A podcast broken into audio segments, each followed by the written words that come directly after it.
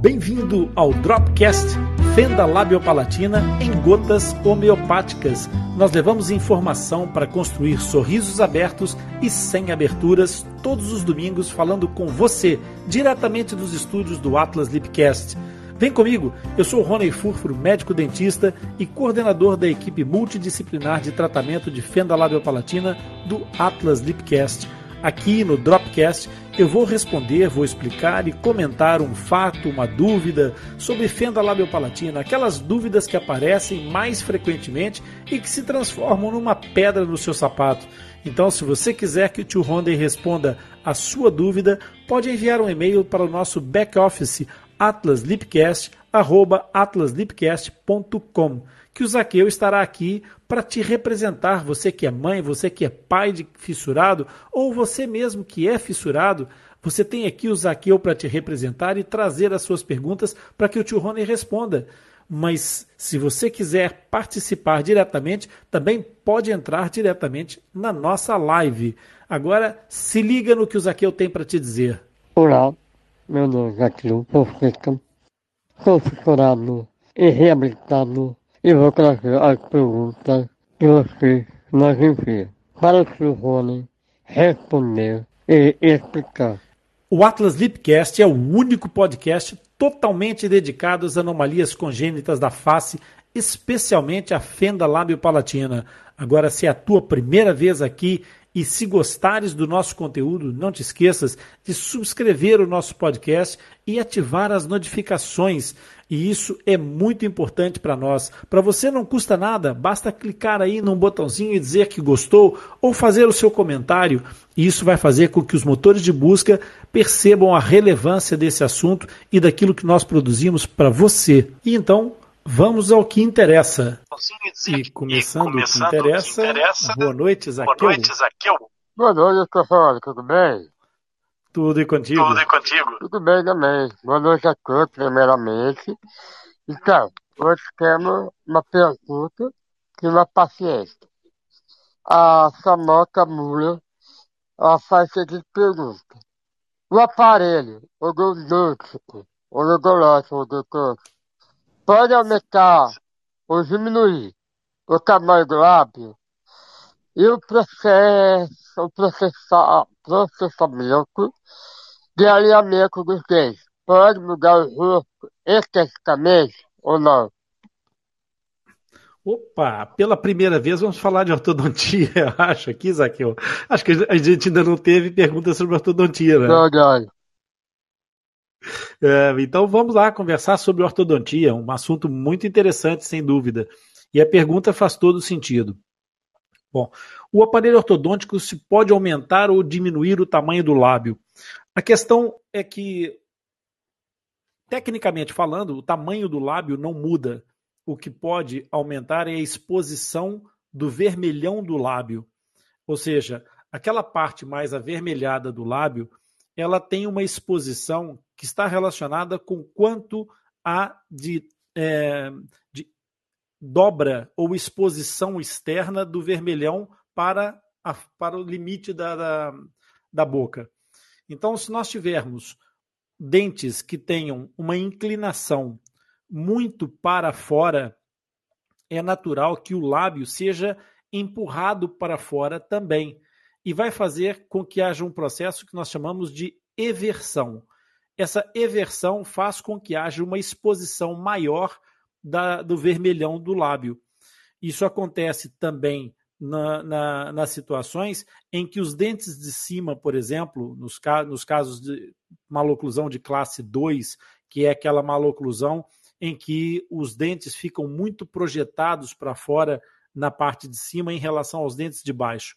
Nessas situações, acontece não só que o fato da inclinação do lábio superior mostra mais vermelhão e dá a sensação do lábio estar mais exposto, consequentemente mais, mais grosso ou mais visível, mas também promove por impactação, quando o paciente fecha a boca, uma eversão do lábio inferior, porque ele toca na parte de cima e um pouco mais interna do lábio inferior, dobrando o lábio para fora. Nessas situações, quanto mais profunda for a mordida, ou seja, quanto mais os dentes de baixo ficarem encobertos pelos dentes de cima, mais poderá haver essa ação do, do, do, do, dente incisivo superior sobre o lábio inferior, fazendo com que essa eversão transforme o lábio inferior ainda em mais exposto e, consequentemente, com uma sensação de maior ou de mais grosso. Essa situação acontece também da forma contrária, quando, porventura, num plano de tratamento, o ortodontista pretende fazer uma redução da, da massa dentária para adequar ao, ao volume ósseo, isso se faz à custa de extrações dentárias, muitas vezes. Não é a única forma de fazer, mas é uma das formas de fazer. E então, quando se faz essa redução de massa dentária, ou seja, em que os dentes são puxados para dentro da cavidade oral, quando estavam muito para fora, muito expostos, quando essa, esse movimento é, traz os dentes para dentro e desinclina esses dentes, há uma, um recuo também, uma verticalização dos lábios. E essa verticalização dos lábios, por vezes, pode ser bem-vinda numa situação, por exemplo, em que haja uma, um processo que nós chamamos de incompetência labial, ou seja, quando em repouso os, dentes, os lábios superiores e inferiores não se tocam.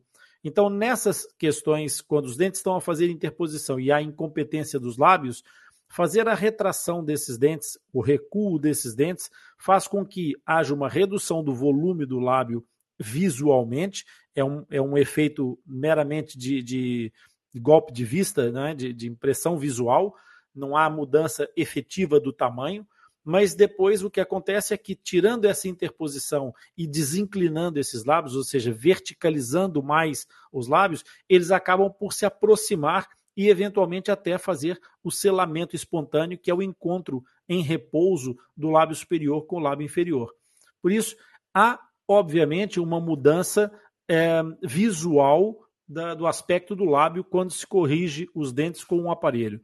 Tanto pode ser no sentido de aumentar essa projeção do lábio quando há uma, um avanço da, da, da, dentição, quando é necessário levar os dentes mais para fora, com, com mais inclinação para fora, ou, ou avançando a arcada dentária um pouco, ou então pode acontecer o contrário quando nós recuamos a dentição. A outra questão que é colocada aqui é se os processos de alinhamento dos dentes podem mudar o rosto esteticamente ou não. A questão aqui, ela é exatamente como na primeira, na primeira questão, um processo de identificação.